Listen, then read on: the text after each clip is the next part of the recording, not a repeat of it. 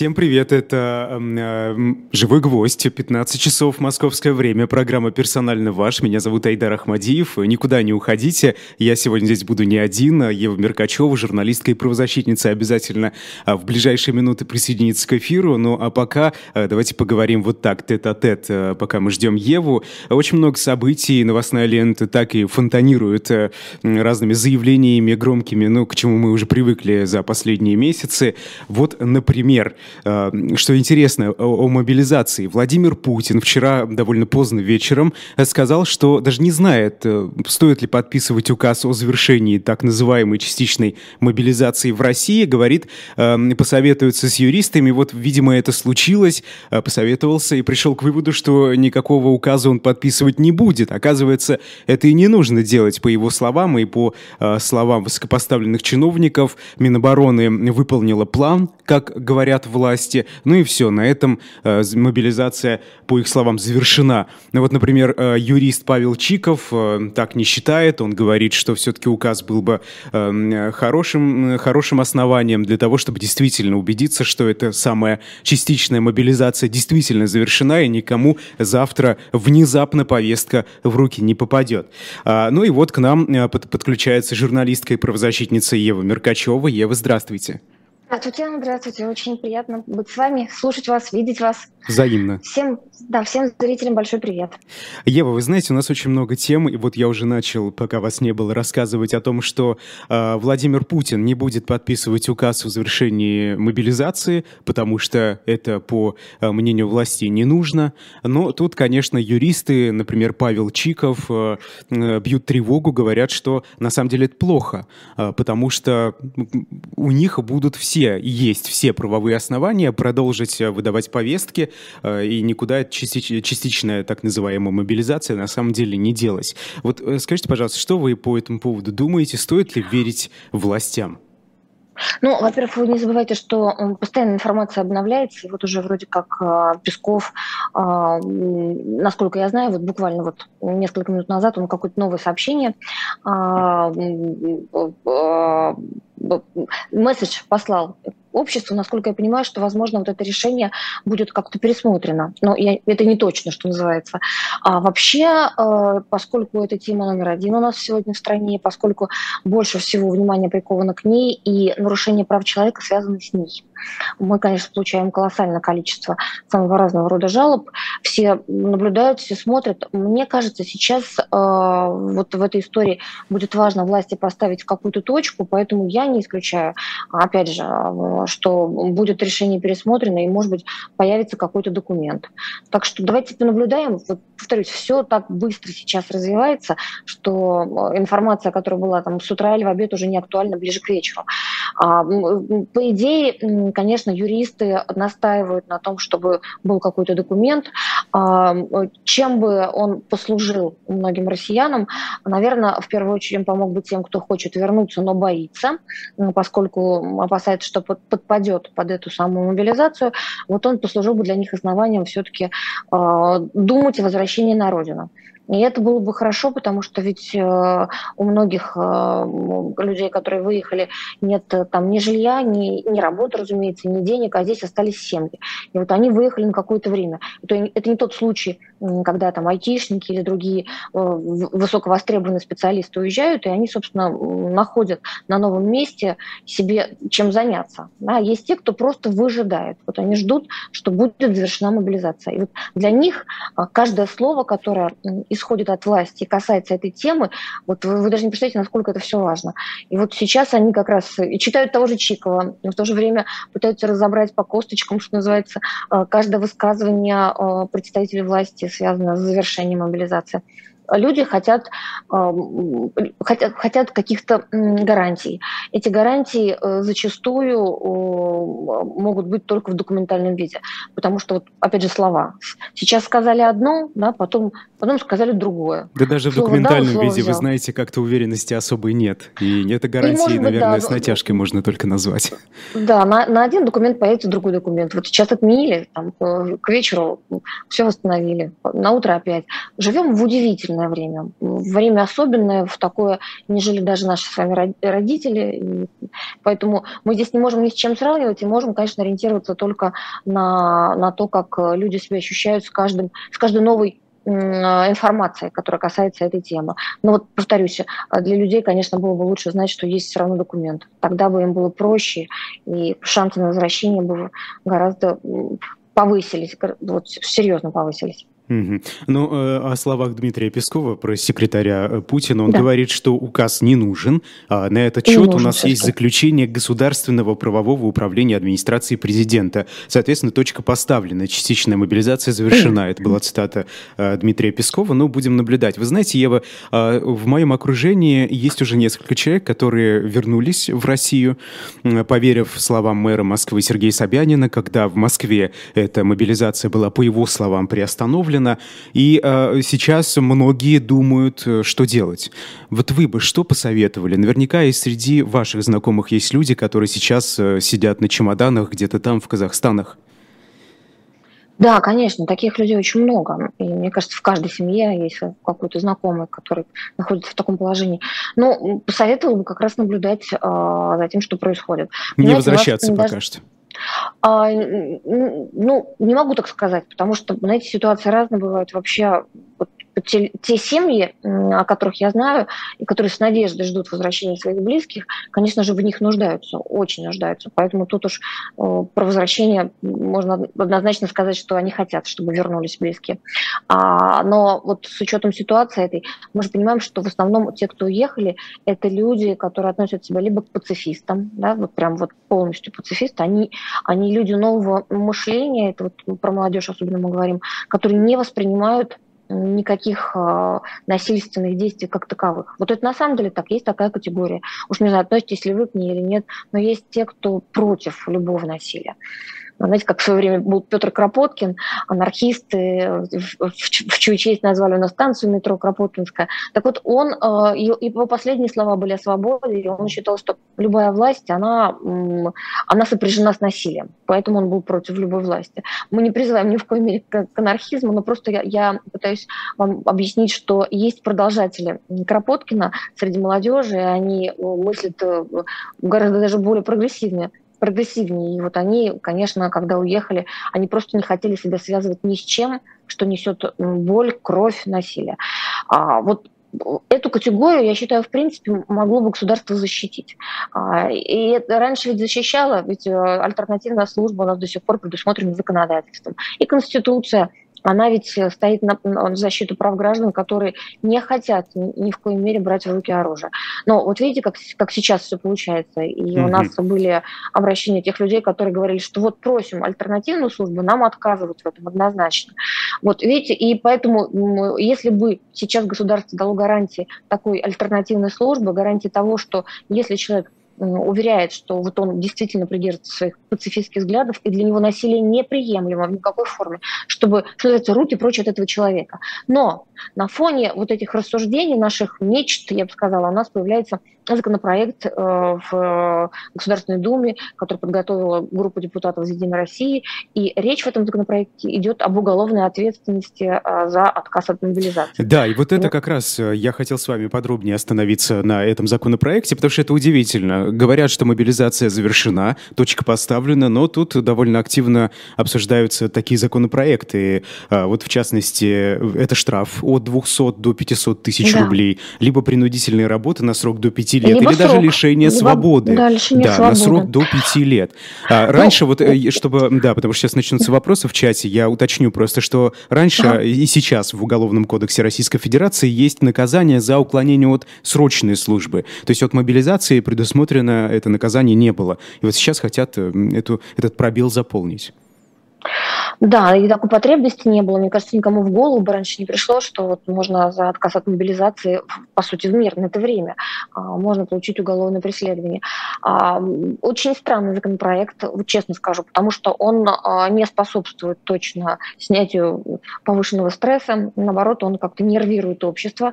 Этот законопроект еще больше вызовет сомнения у тех людей, которые готовы были вернуться. То есть вот если с одной стороны власть говорит, что не волнуйтесь, все в порядке, мобилизация закончена, в то же время появляется этот законопроект, и вот те люди будут считать, что вот, наверное, есть основания все-таки не доверять власти. Поэтому не ясна вот эта задумка депутатов. А, плюс а, мне кажется, что есть категория граждан, которые, если в случае, если этот законопроект будет принят, они просто скажут, ну хорошо, я лучше заплачу штраф, да, но я вот как бы, и я получу наказание, а у нас же нельзя за одно и то же наказывать дважды. Вот я не стал, отказался от мобилизации, я выплатил штраф или, хорошо, отправили на принуд работы. Ну, крайний случай, получил небольшой тюремный срок, надеюсь, небольшой. А, ну, вот он скажет, тогда тем самым я себя а, обезопасил от возможности а, быть мобилизованным ну, такая расплата в свою, в свою очередь. Ну и как бы какой смысл в этом? Ну, будут э, платить штрафы, будут, скорее всего, но будут суды у нас заполнены вот такими делами. Я не очень понимаю, зачем это нужно. Просто это вот как раз идет разрез с нынешней политикой. Вы знаете, вот это, кстати, спорно, как будут люди себя вести, если эту уголовную, э, эти поправки в уголовный кодекс все-таки примут, а, потому что мы сейчас видим, и у меня даже среди моих знакомых есть множество подобных примеров, когда люди боялись проблем с полицией, и поэтому а, уехали на фронт грубо говоря. Понимаете, вот ну, такая логика очень да, мне лично непонятна. Да, тюрьма или фронт, да, тут, э, тут на самом деле действительно выбор, а, что, что для кого страшнее. А я напомню, что у нас многие соцопросы последних лет показывали, что на втором месте после страха смерти стоит страх тюрьмы. Но у нас тут как раз и страх э, смерти есть, потому что ведь никто не гарантирует, что из зоны боевых действий ты вернешься живым и здоровым. Да, и как раз у людей, получается, вот эти два страха, они вышли сейчас на передний план, и они особенно особенно актуализировались.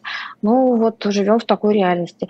И, и повторюсь, вот на фоне всего этого, как будто бы мы наблюдаем попытки власти успокоить, все хорошо, говорит она, мобилизация закончилась, но вот э, появляется и законопроект, и какие-то высказывания отдельных персонажей, которые все это подвергают сомнениям. Вы говорите, что государство должно гарантировать людям-пацифистам, которые сегодня уезжают, какую-то безопасность в виде альтернативной службы. Но вот смотрите, в то же время э, сенатор, который возглавляет Временную комиссию по защите госсуверенитета при Совете Федерации, там у них недавно было очень э, интересное и смешное и грустное, на мой взгляд, заседание, коммерсант отличный репортаж написал, э, предложил признавать иноагентами тех, кто уехал из России и уклоняется таким образом от мобилизации. И создается ощущение, что эти люди, это же сенатор, это же не просто какой-то рандомный человек, не видят уже границ. Ну, смотрите, мы находимся в условиях особых, а, и сейчас а, проявляются два основных чувства, они, я бы назвала их даже инстинкта. А, кто-то идет в страх, а кто-то в любовь. Вот между любовью и страхом все выбирают. И мне кажется, что те, которые требуют жестокости, которые требуют срости, которые демонстративно на показ произносят что-то очень, сказать, от чего могли вполне бы воздержаться.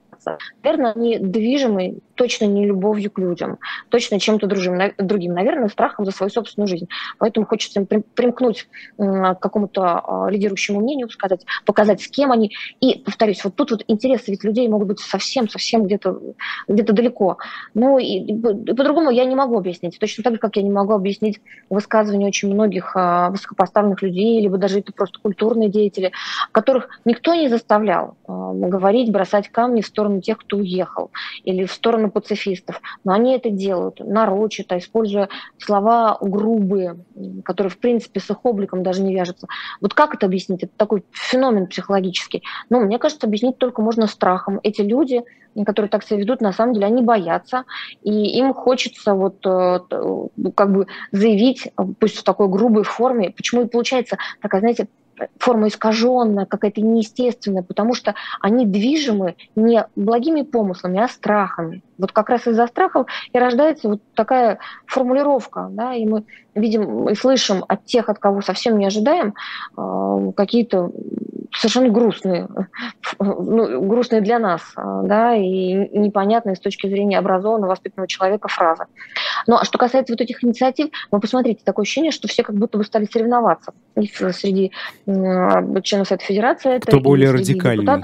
Кто более радикальный? Вот зачем? Вот кто-то их просит, вот я, я уверена, что никто не заставляет их. Я очень сомневаюсь, что там каждое утро в Совете Федерации или Госдумы начинается, ну, кто, кто придумает что-то самое такое жесткое? А вот давайте давайте наших граждан, а мы их укатаем, вот тех, кто, тех, кто уехал, тех, тех, тех, кому больно, ну, разные ведь, мы же понимаем, очень есть много людей, которые уехали в никуда, только потому что они ну, вот, не смогли для себя объяснить происходящее.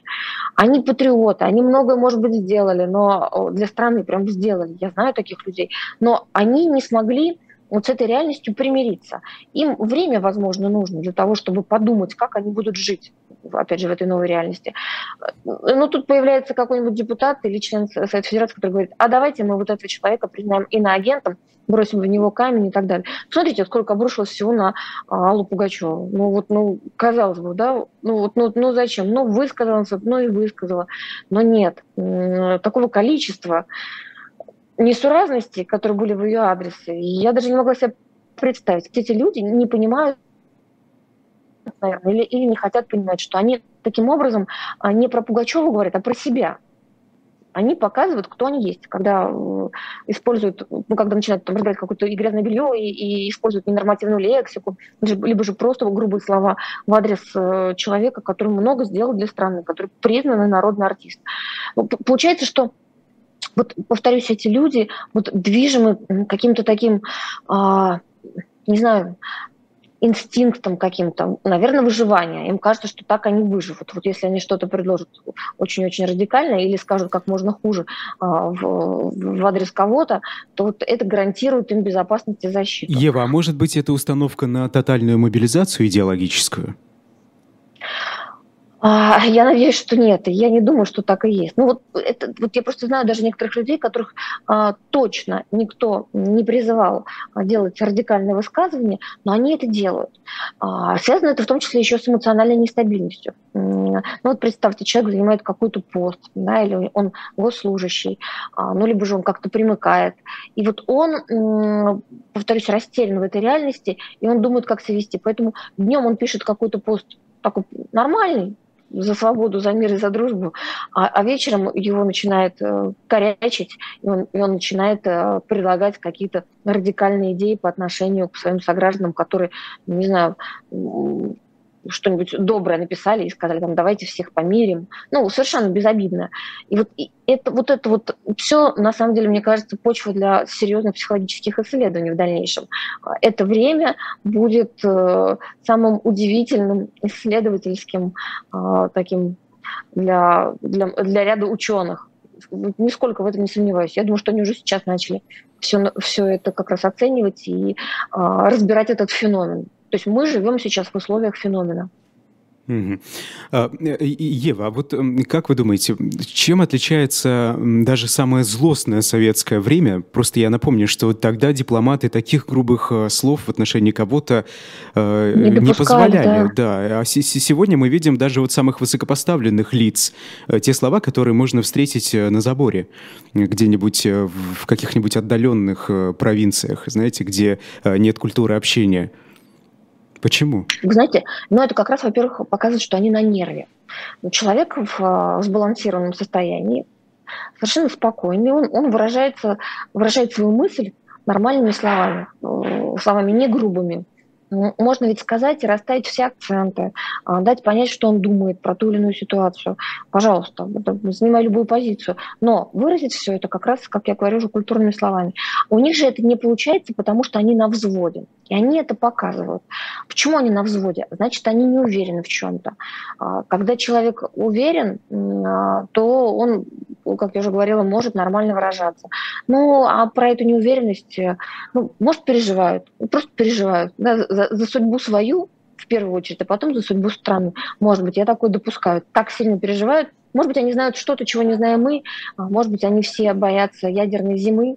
Ну, собственно, про такую угрозу уже не говорит только ленивый. Может быть, это накладывает, поэтому им хочется, как они думают, а, пробудить да, какую-то часть населения, и они разговаривают с населением вот такими грубыми словами. Но это, опять же, про уважение к обществу. Потому что если ты а, относишься и считаешь, а, относишься хорошо к людям, считаешь их достойными нормальной речи, то ты используешь нормативную лексику, ты обходишься без всяких грубых выражений. Ну вот не знаю, мне кажется, тут все проявляется, все, что называется, в одном флаконе. И это, это очень интересно наблюдать. Хорошо, что мы с вами об этом говорим. А, но вот, вот, вот имеем то, что имеем. Главное при этом самим не быть вовлеченными, не скатиться ни до какого уровня, а как раз попробовать все это дело спокойно разбирать. Ну, собственно, чем мы занимаемся. Когда мы говорим о ней, какую часть российской политической элиты мы имеем в виду? Просто э, многие эксперты, которые приходят к нам на «Живой гвоздь», они говорят, что Путин планомерно на протяжении этих 20, даже больше лет э, набирал свою команду везде, на многих э, уровнях э, выстраивал эту вертикаль, и э, в ней остались только люди лояльные, а не способные.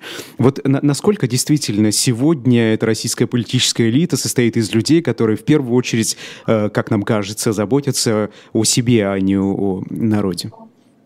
Ну, могу сказать, что на самом деле достаточно много людей, которые э, талантливые остались там. И, и я что заметила на удивление, что как раз эти люди не позволяли за весь период себе никаких резких высказываний в адрес своих граждан. Неважно, как, в какую бы позицию они занимали.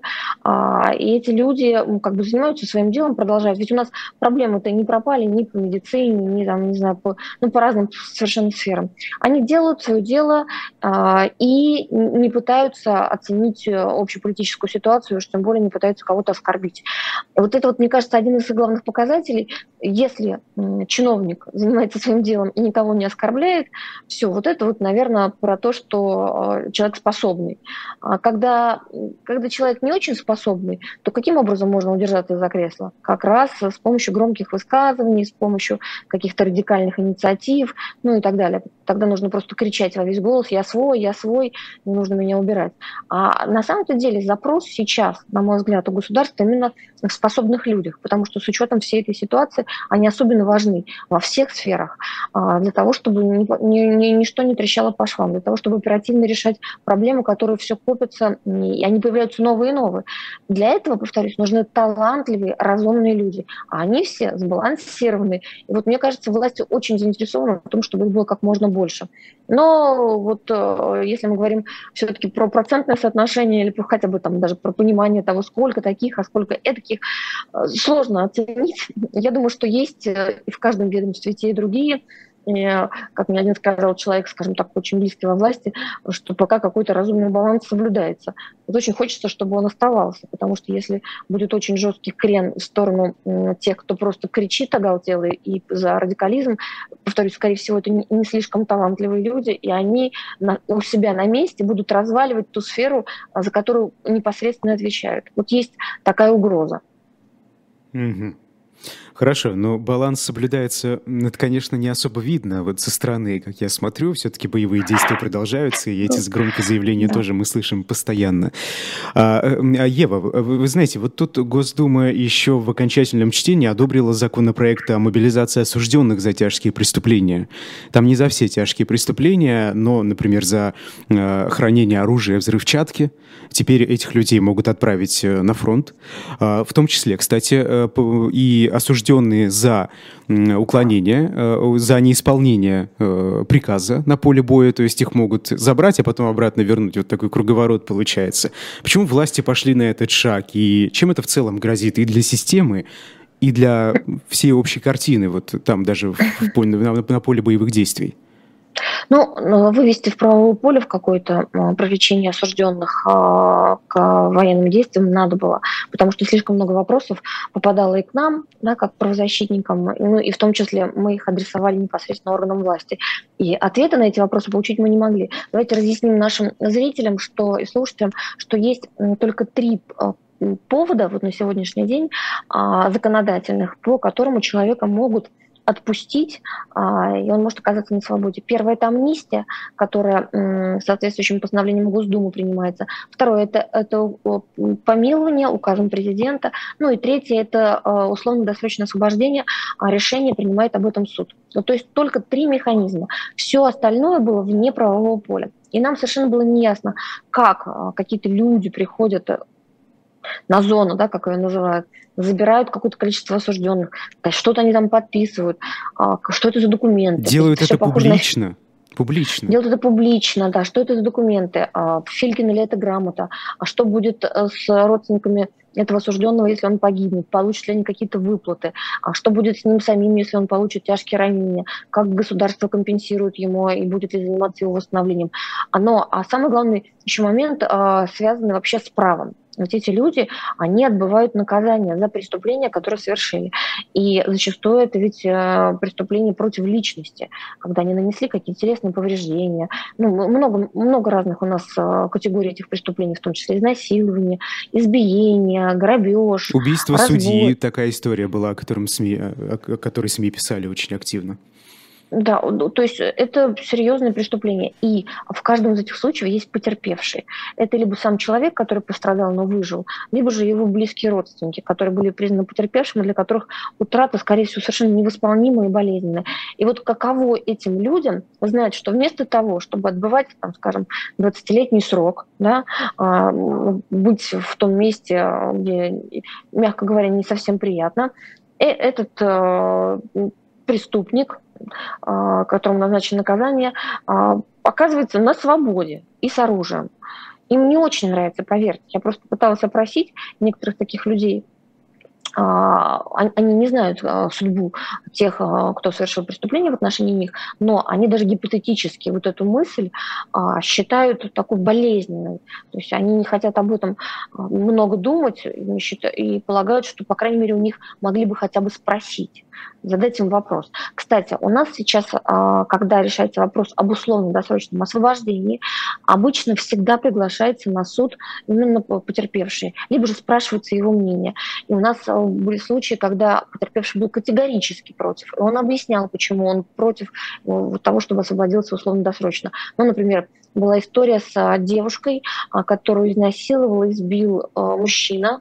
И вот он подал на УДО, и суд э, забыл спросить эту девушку, что она думает, но она тут же сама быстро сориентировалась, узнав а, промониторив а, сайт суда, что такое заявление поступило, и обратилась в суд а, с просьбой не допустить его освобождения. Почему? Потому что, как оказалось, он ей из колонии пишет до сих пор письма с угрозами. Он не то, что не раскаялся, он обещает ей вернуться, и за то, что она его посадила, ну, в общем, сделать с ней, с ней все самое страшное. Вот, вот вам, пожалуйста, история. А, а кто может гарантировать, что эти люди, попав на фронт и не получив оружие, не придут и не расправятся с потерпевшими, не сбегут оттуда? И, повторюсь, кто вот у них будет под прицелом в первую очередь? Вот те, а, из-за кого они, как они считают, получили свой огромный срок. Ведь не только потерпевшие могут стать жертвами, если человек склонен к насилию, если он действительно совершил э, тяжкое преступление, ведь э, мы же понимаем, что в поле боевых действий остаются и мирные жители, и каково будет им, когда они встретятся? Много, очень, очень много вопросов. Человек с оружием должен быть психически здоровым, по меньшей мере, но хорошо бы, чтобы это был профессионал. Вообще, на мой взгляд, по моему убеждению, воевать должны только те, для кого это профессия. А, ни в коем случае там ни врачи, ни учителя, ни айтишники.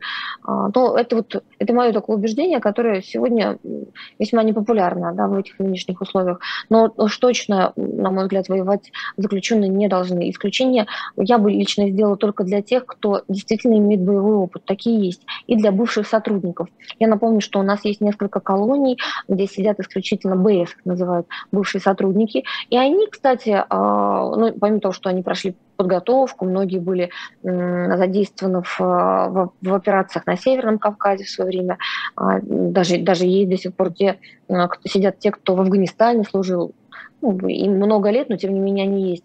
А, и вот они при, при том, что они готовы, хотят, есть у них этот боевой опыт, и есть некая стрессоустойчивость, вот они по, по их желанию могли бы направляться. Но вы должны не забывать еще про один важный аспект. Я не так давно читала исследования, которые проводили наши психиатры, московские психиатры заслуженные.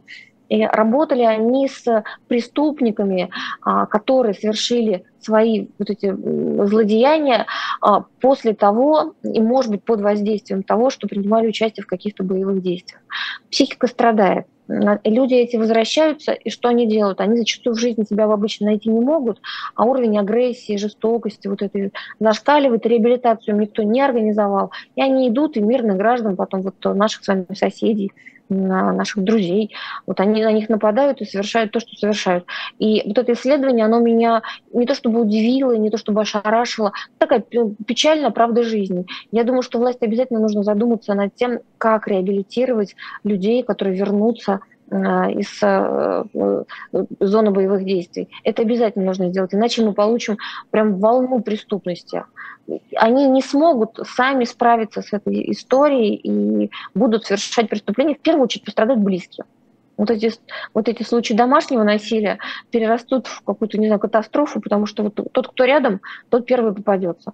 Сначала алкоголь, потом за, за бутылкой они начнут вспоминать, как они там, не знаю, себя вели, как им было страшно, как они кого-то убили. И вот э, сидящая напротив мама, жена, ребенок – это потенциальные жертвы. И вот с этим надо что-то делать. Мне кажется, вот сейчас уже пора об этом думать. Ведь это касается не только осужденных, которые вернулись э, из фронта, Конечно, фронта, это всех а касается. всех, даже мобилизованных. Это всех, всех, да, всех, кто вернется, это должна быть целая программа государственная, вот, вот обязательно должна быть. Иначе, как я уже сказала, нам не избежать этой волны насилия. Угу. А, скажите, а сегодня что-нибудь известно, определенные какие-то кейсы, когда осужденных э, забирают на фронт, как их права, защищаются ли они, или они совершенно беспомощны? Ох, это такая сложная тема, она и большая, и сложная. Я думаю, что мы еще не раз будем все ее обсуждать и анализировать. А на сегодняшний день, вот если мы говорим по количеству обращений и по тому, кто обращается к нам, правозащитникам, обращаются не сами осужденные, а их родственники. То есть осужденные что-то там подписали, куда-то их повезли, и все. А связь с ними зачастую теряется. А мы знаем, что какое-то количество находится в госпиталях, а, но пока доступа у нас туда нет, и непонятно, что там с ним происходит. А вот родственники, ближайшие. Это родители, это жены, это дети, у кого-то есть совершеннолетние дети. Нас, э, нас в общем, забрасывают вот этими обращениями, потому что им важно знать все. Ну, вот представьте, а, там, вот, очередной сегодня, например, мама, я даже могу от, открыть, сказать, из какой там колонии ее сын. Вот она говорит, что вот с сыном пропала связь. Но, но перед тем, как пропала связь, он сказал, что при, приезжали к ним, и он э, согласился поучаствовать э, в специальной военной операции. И мы и мы с мамой ведем диалог, я ее успокаиваю, она хочет знать, где он сейчас, потому что на связь, повторюсь, он больше не выходил. А, и если пока человек находится в колонии, у него вот налажен этот контакт, есть э, письма, да, есть э, возможность позвонить там, там, mm-hmm. по всем этим зону телеком и так далее, таксоматом, вот разрешенные звонки, есть возможность приехать, увидеть на свидание, то там все это теряется. Она не может ни позвонить, ни написать, ни увидеть. Она не знает, где он. А, Ева, я предлагаю прерваться буквально на одну минуту на рекламу и потом продолжить.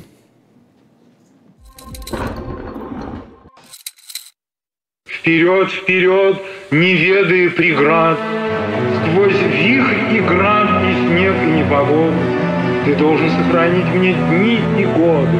Вперед, вперед, куда глаза глядят.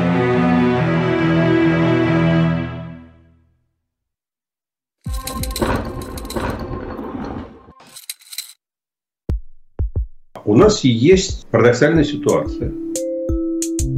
Это непросто, потому что останется в истории. Ну, Владимир Борисович, вы прям как ребенок. У вас есть лучшие средства обороны? Нету.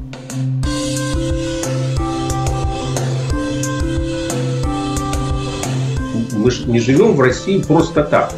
У нас всегда должна быть какая-то миссия, ради которой можно сдохнуть. Это вообще вот кто доказал? Бжезинский. Продолжаем программу «Персонально ваш». Я напомню, сегодня «Персонально ваша» журналистка-правозащитница Ева Меркачева. Меня зовут Айдар Ахмадиев. Мы говорили о мобилизации э, и об осужденных, которые сегодня э, воюют на фронте.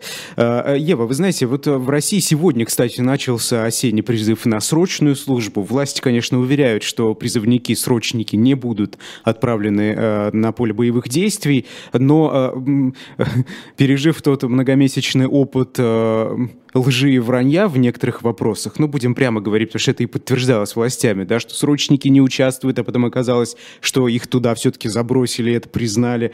Э, э, скажите, вот что сегодня? И так во время обычных призывов, в мирное время очень много нарушений, отовсюду жалобы сыпятся. Что сейчас, как себя обезопасить тем, кто подлежит этой срочной службе и кто вынужден пойти в военкомат? Ох, тут, да, конечно, советы лучше бы давали профессионалы, которые занимаются конкретно этой темой. И упомянутый вами Павел Чиков, в прошлом э, э, коллега э, как раз по совету правозащитному, он четко все это расписывает и, и дает э, конкретные рекомендации, прям по пунктам. Что делать, если пришла повестка, и что делать, если ваш забрали, и вот вдруг возникнет вот такая такая ситуация, в поступать. А я оценю, что на самом деле нужно не забывать а, правозащиты и в первую очередь именно как раз в этом конкретном случае про государственные. Их никто не отменял. Это, это прокуратура. Не бойтесь никогда жаловаться. Чем больше вы напишете всяких а, обращений в прокуратуру, чем быстрее вы станете туда звонить, да, там, не знаю, приходить и так далее, тем больше шансов, что в отношении вас не произойдет нарушений никаких. Это хорошо делать родителям, потому что может растеряться призывник, может вообще не понять, что делать. Здесь важно, конечно, с ним поддерживать постоянную связь, и при малейших, как я уже сказала, нарушениях бежать в прокуратуру.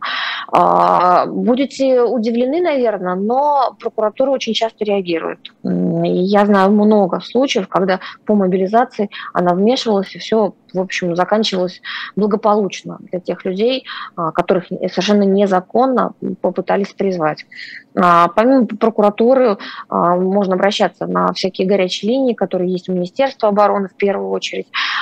Есть горячие линии сторонних правозащитных организаций, которые просто могут подсказать и показать план, что называется, эффективной такой защиты самого себя. А, зачастую, если а, приходит молодой человек а, в военкомат, или если к нему кто-то приходит с повесткой, и он в курсе бывает своих прав, да, то и, и начинает сразу же ссылаться на какие-то пункты, на какие-то нормы закона, это сразу же успокаивает вот чрезмерно активных исполнителей да, со стороны ведомства, которые хотят во что бы то ни стало э, очередного человека, в общем, э, отправить на фронт. Это действует. Поэтому знание, сила, знание, может быть, будет вашим спасением. Ну и нужно не забывать, что у нас, конечно, все меняется, вся наша законодательная база прям с такой скоростью сегодня, что хорошо бы обновлять э, свои познания в этой сфере, ну, если не ежедневно, то хотя бы еженедельно. И тогда значит, что вот появилась там новая норма в законе. А, не исключено, что она будет защищать хотя верится в это с трудом, но все, всяко бывает. А, главное, чтобы, чтобы все это мониторить. Я думаю, сейчас пришла, удивительное время живем, но сейчас пришла пора юридической грамотности. Сейчас а, на карту поставлена, возможно, ваша жизнь, ваше здоровье, а, ваши какие-то принципы.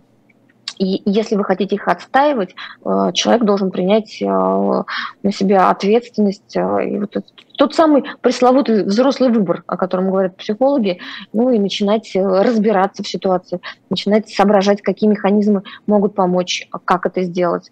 Вот это э, на самом деле, наверное, то позитивное, что э, может принести даже самая тяжелая ситуация. А я напомню, что до всего произошедшего у нас был один из самых низких уровней юридической грамотности среди населения. И вот зачастую общаешься с людьми, которые там звонят правозащитникам, и, и понимаешь, что они не удосужились просто даже в интернете вбить там, в каком случае обращаются в прокуратуру, там, а за что отвечает уполномоченный по правам человека, да, в каком случае можно вот подать жалобу туда-то, а в каком в другую инстанцию. Ведь все есть, абсолютно mm-hmm. все. Но а, люди не хотят этого делать, они вот, ну, ну чем это объяснить? Ну, наверное, таким правовым нигилизмом.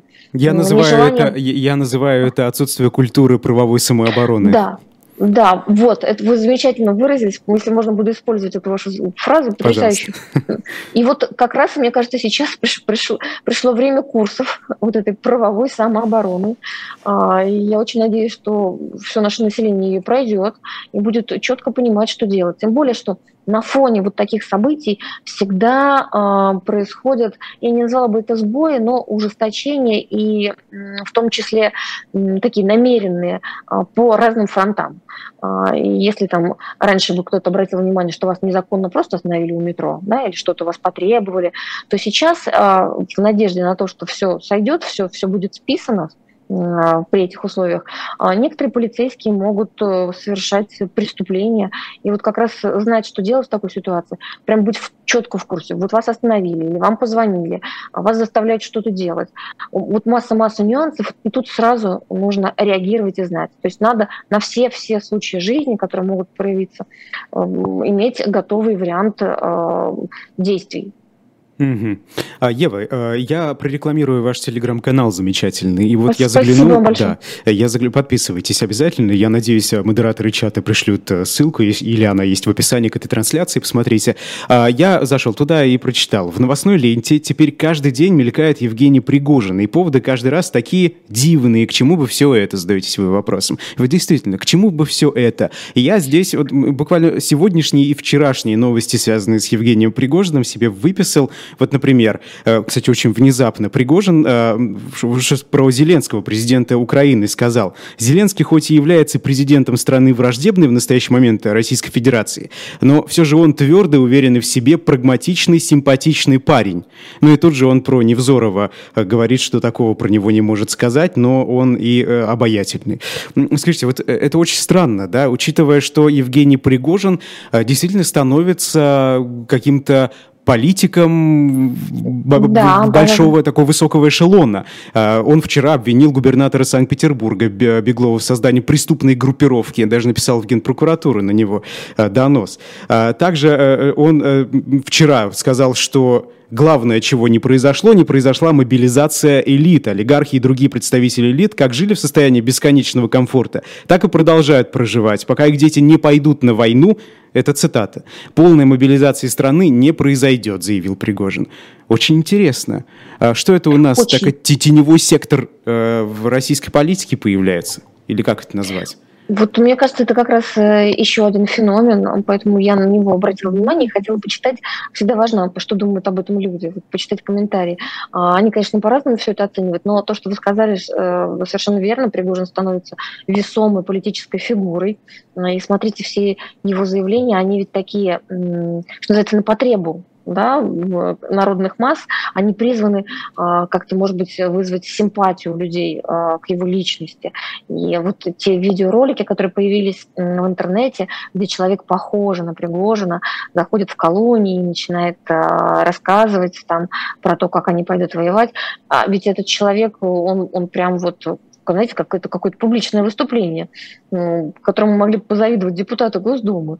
Да, это такая вот э, человек красуется, человек э, подбирает слова, грамотная речь.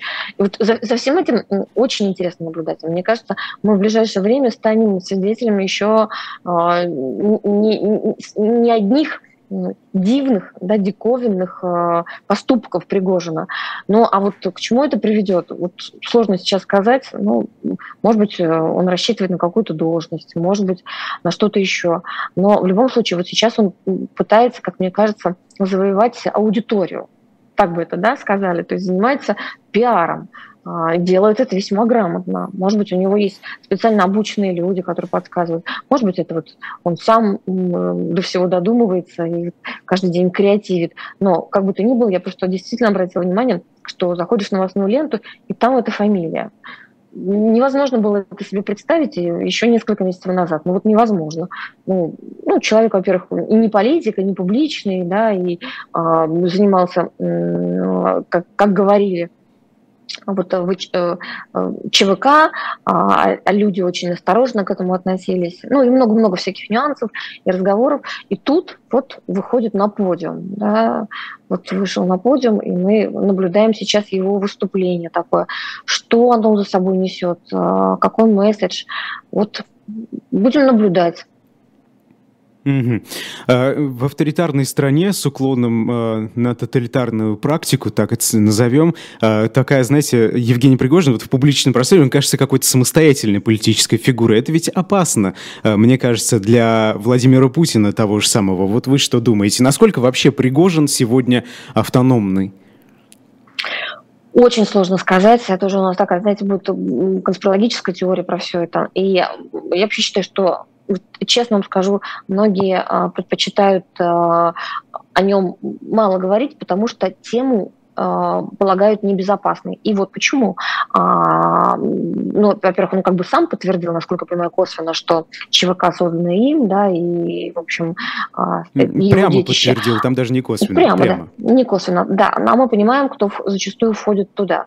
Это люди, которые точно не боятся смерти, которые верно подданные, которые там готовы голову сложить, вот как они могут отнестись там к любой критике, да, к, к какому-то высказыванию. То есть это все действительно становится небезопасным. А, и в том числе, наверное, для тех людей, которые могут делать какие-то прогнозы. Угу. Хорошо. Вы знаете, э, когда мы говорили о том, что кто-то пытается, из, в том числе из видных россиян, уехать за границу на определенное время, подумать, посидеть, потому что не могут связывать себя с тем, что делает российская власть сегодня. Вот Олег Тиньков рассказал, что отказался от российского гражданства, а он не хочет себя ассоциировать с путинским режимом. Тут же основатель финтеха стартапа «Револют» отказался от российского гражданства. Он стал вот уже четвертым четвертым предпринимателем из числа бывших и действующих участников рейтинга американского журнала Forbes. Э, вы, вы знаете, и э, тут вполне себе авторитетные, ну, лично для меня журналисты пишут, что об этом подумывают еще и другие э, люди. Вот это не похоже ли на какой-то раскол, на какой-то хаос в российской элите, в том числе с олигархическими признаками? Ну, мне кажется, раскол-то мы давно наблюдаем а, среди олигархических лиц, как вы выразились. А, а вот, честно говоря, всю эту историю, вот мое личное мнение, исключительно субъективно, я не очень поддерживаю, потому что получается, что эти люди связывают э, свое гражданство, свою принадлежность э, стране, земле, да, а связывают с тем, э, кто, кто сейчас у власти. Ну, разве это правильно? Если ты считаешь себя россиянином, что бы там ни происходило, зачем отказываться от гражданства? Вот это вот какая-то, какой-то отказ, знаете, такой нарочитый от своей собственной сути. Я его, вот честно говорю, не понимаю. А, конечно, есть случаи, когда это приходится делать, э, потому что небезопасно, да, и, нет выбора оставить э, и гражданство российское, и при этом получить другое, чтобы где-то жить. Но в случае, когда этого не требуется, зачем, вот повторюсь, народ наручно там, разрывать паспорт, говорить, что не имеешь никакого отношения к этой стране. Опять же, а, вот, вот это вот а, какая-то странная логическая цепочка, что наша территория, моя земля – это ровно то, что сейчас происходит во власти. Да нет же. Вот для меня, например, Родина, для меня Россия, гражданство российское – это вот люди, которые там, это, это земля, да, это предки, это те, кто рядом, это все то, что окружает. И считать родиной своей государства, как, как, эм, как не знаю, как производителя каких-то властных, властных элементов, ну, на мой взгляд, это неправильно. Но вот э, Тиньков э, так поступил, имеет право. Каждый человек, особенно в условиях такого сильного стресса, а в нем находятся многие-многие-многие, имеет право совершать и ошибки, и какие-то поступки экстравагантные. И опять же, что такое ошибка? Ну, это мы можем например, сказать, что вот это хорошо было, это правильно. А правы ли мы в этом? И, может быть, в каком-то контексте э, то, что кажется нам совершенно там недостойным и очень странным для человека, для него это было единственным спасением. Очень сейчас тяжело. И уж тем более, мне кажется, совершенно неправильно с нашей стороны осуждать кого бы то ни было. Всем нелегко. Каждый пытается по-своему смириться с реальностью, свыкнуться с реальностью. Но вот, э, как мне кажется, все-таки бросать камень в свою страну, а, отказываться от гражданства, от своей связи с людьми, с которыми ты родился, от, с местом, где ты вырос. Вот это, ну, это, это мое лично не, неверно. Хорошо. Э, вы, вы знаете, российская политическая элита очень часто использует такую мантру «своих не бросаем». А, но, а, как а, вот мы видели в истории с пропагандистом Красовским, что-то эта мантра не сработала. И вот сейчас так называемый совет блогеров при Совете Федерации, который э, несколько раз появлялся в медиаполе федеральном с разными инициативами, обратился к Путину и Медведеву с просьбой разблокировать соцсети Инстаграм и Фейсбук. Они принадлежат э, организации МЕТА, которая признана экстремистской российским судом. Но после этого в Совете Федерации заявили, что не сотрудничают с этим с этими блогерами, и в парламенте нет такого органа. А, и, э, значит, а координаторы этого совета говорят, что просто сенаторы хотят исключить репутационные риски для госоргана, вот эта цитата. Скажите, вот э, что это такое? Действительно, есть какая-то линия, и нельзя выходить за ее пределы? Вот вы же наверняка общаетесь с чиновниками. А, как это происходит, и почему мы видим вот такие отказы от своих же? Ну, наверное, они не получили какого-то сигнала, как им кажется, от власти, что это можно уже делать, что пришла пора что-то уже там разблокировать. А, поскольку такого сигнала нет, а, а может быть, они где-то чувствуют противоположный, они подстраховываются и ведут себя таким образом. На мой взгляд, давно пора разблокировать и Телеграм, э, и Инстаграм, и Фейсбук, признанные тем более уже последнее время их использовали и используют, продолжают использовать те же самые депутаты, и сенаторы. Я очень часто вижу, как они без зазрения совести постят во всех этих запрещенных на территории Российской Федерации экстремистских э, порталах э, постят э, какие-то фотографии, причем иногда с мест, с мероприятий, с патриотических мероприятий. Они все, всем этим делятся, рассказывают, и при этом они вот реагируют на, на то, что, оказывается, не надо, еще не пришла пора что-то разблокировать. Ну, по меньшей мере, мне кажется, это как-то выглядит двулично. Ну, не знаю, считаете ли вы так, но очень странно. Если уж вы такие, то, пожалуйста, не используйте это.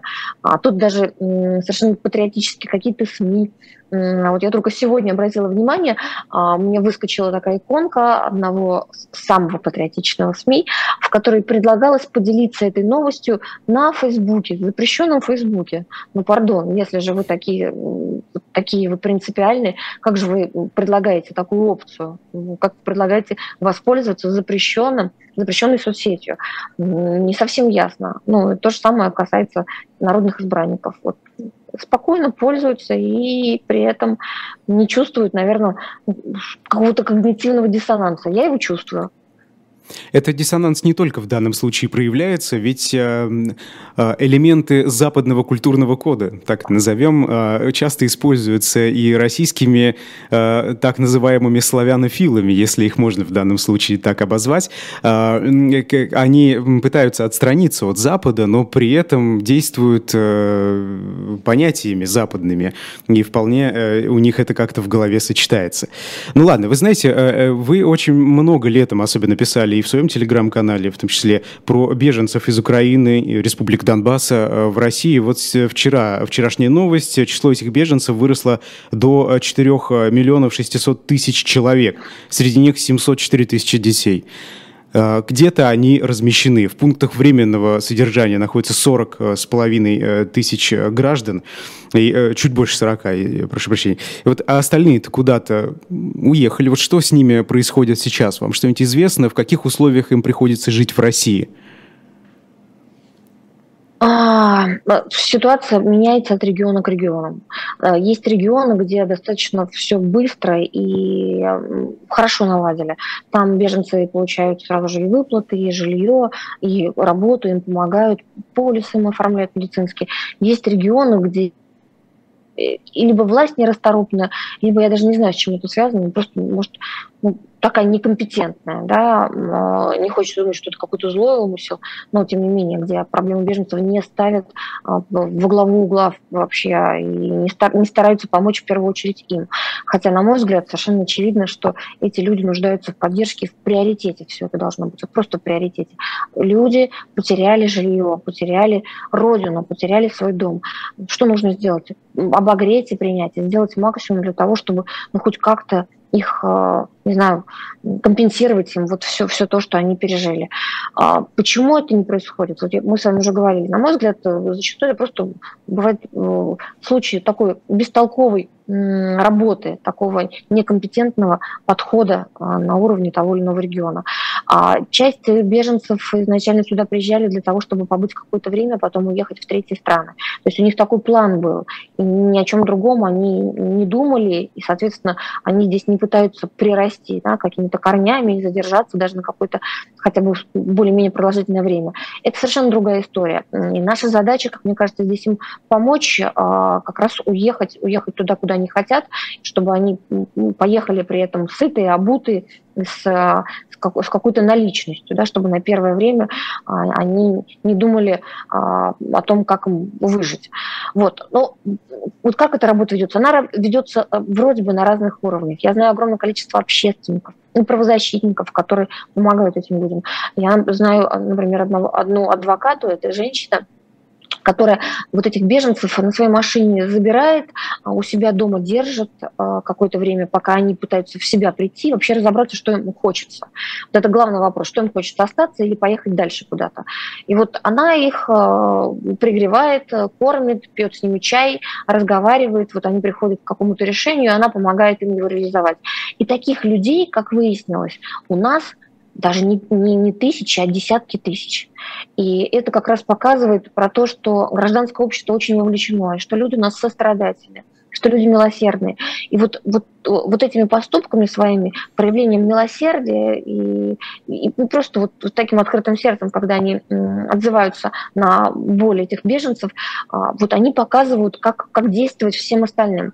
А, хорошо, когда эта работа а, поддерживается с муниципальными властями – но в любом случае, когда она хотя бы идет параллельно, тоже, тоже неплохо. И мне кажется, вот это как раз такая возможность для всех нас, шанс для всех нас проявить себя Э, показать, кто мы есть, достигли ли мы уровня человека.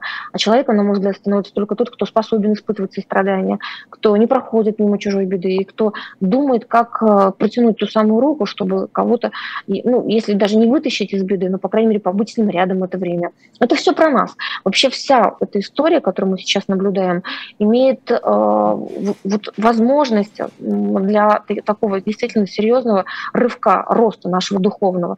Но кто-то кто рванет, а кто-то упадет на дно. Мы mm-hmm. с вами наблюдаем и за падениями, и за взлетами. Хорошо, что есть и такие, и такие истории. А, мне всегда было страшно думать, что все будут только падать, только начнут с экранов там или где-то еще с трибун а, призывать там а, плохим вещам, скажем так. Но оказалось, что многие взлетели и призывают, наоборот, к самым хорошим, и делают много хорошего, и помогают, и спасают. Вот. А, Ева, я прошу прощения, да, вынужден прервать, потому что у нас очень мало времени осталось, а да. тут а, важное, на мой взгляд, событие и очень показательное. А, четырех э, дагестанских девушек днем 29 да. октября остановили во время прохождения российско-грузинской границы КПП Верхний Ларс, известный, кстати, по событиям после начала мобилизации объявления. Пограничники спрашивали у сестер разрешение на передвижение от родителей, хотя они совершеннолетние, да, это разрешение им не требуется. Говорили, что у них якобы остались долги в России, что по заявлению родственников их объявили пропавшими без вести. А, их пропустили в итоге. Спустя несколько часов правозащитники, благодаря им, благодаря их работе. Но как в такой ситуации э, защититься? Почему силовые структуры закрывают глаза? И насколько это вообще масштабная проблема? Знаете, вот благодаря этим девушкам узнали о том, что есть села, где сейчас практикуют женское обрезание. А, кстати, он а, выступил с резолюцией много лет назад против этой процедуры. И э, во многих э, медицинских учебниках даже не называют это обрезанием, чтобы не сравнивать с мужским обрезанием, а называют это калечащей процедурой, калечащей, уродствующей и вредящей здоровью процедурой. Это так и есть на самом деле. А, так вот, оказывается, по словам девочек, у них в селе все подверглись этой процедуре, абсолютно все все женщины. И представляете, вот так в средневековье а, я лично об этом не слышала ничего, и э, вот это все всплыло. Это сейчас нам, на самом деле, такая, такая а, возможность разобраться вообще в ситуации и прекратить э, вот эту дикость. Девушки рассказывают, что подвергались избиению, что они не могли продолжать учиться, что они не могут выходить из дома без сопровождения мужчины. Ну, в общем, вот вот о чем, честно говоря, можно было там либо догадываться, либо считать, что это вот такое уже пережиток прошлого, что и не стоит о нем вспоминать. А вот, пожалуйста, в современной реалии это все в России. И вот девушки сбежали, а, цел, целая была история с их побегом. Сначала они жили в Москве, где делали загранпаспорт паспорта, оказывается в их селах и вообще вот на, в, в их регионе а, невозможно женщине получить загранпаспорт, если она не приходит в МФЦ с мужчиной. То есть мужчина должен подтвердить, что он дает добро. Представляете? Вот это тоже про права женщины, это про то, насколько все может быть запущено на отдельных территориях. Девушки э, не смогли быстро покинуть э, границу Почему? Потому что пограничники у них, у совершеннолетних спросили, а есть ли одобрение на, на вот их такую поездку от родственников? Звучит дико, да? Какое одобрение, если есть загранпаспорт, если ты совершеннолетний? Ты можешь делать все, что угодно. Какое одобрение? От какой мамы, папы, брата старшего и так далее. Вот ты, повторюсь, совершенно взрослый человек. Они же это объяснили, ну, понимаете, это все-таки Кавказ, у нас тут есть э, моральные устои, у нас тут есть, э, в общем, традиционные какие-то принципы. Это все не имеет никакого отношения к закону. А потом пытались уже родственники, которые приехали за девочками, которые требовали их отдать. Опять же, вот вся, вся эта дикость там до сих пор вот у меня из головы не выходит. А, а, но в итоге, поскольку звонили так так, так часто, как только могли уполномоченному по правам человека в Северной Осетии, поскольку мы обращались в полицию, обращались в Генеральную прокуратуру, подняли большую волну, вы прям били этих девочек, в итоге все-таки пограничники пропустили. Э, Ева, я прошу прощения. Да, да, а, осталось буквально полминуты, не, не больше. Скажите, а федеральные, ну хотя бы не, не региональные силовики, а вот а, из федерального центра, они пытаются закрывать на это глаза и просто не обращать внимания? Вы знаете, я, я не думаю, что они были в курсе всей этой ситуации. Она вот сейчас вот высветилась таким образом. Может быть, последние события, коронавирус, коронавирус спецоперация, она как-то, знаете, заставила людей быть жестче придерживаться этих традиционных, в кавычках, ценностях. Не знаю, но в любом случае у нас вот э, есть теперь такой прецедент, и надо разобраться, что происходит в других местах, и положить этому конец. Прямо взять однозначно, завершить всю, всю эту дикость. Да, это точно очень важно. Спасибо большое. Персонально вашей сегодня была Ева Меркачева, журналистка-правозащитница. Меня зовут Айдар Ахмадиев. Через 4 минуты в эфире «Живого гвоздя» и «Эхо» смотрите и слушайте программу «Курс Потапенко», э, соответственно, с предпринимателем Дмитрием Потапенко. До свидания.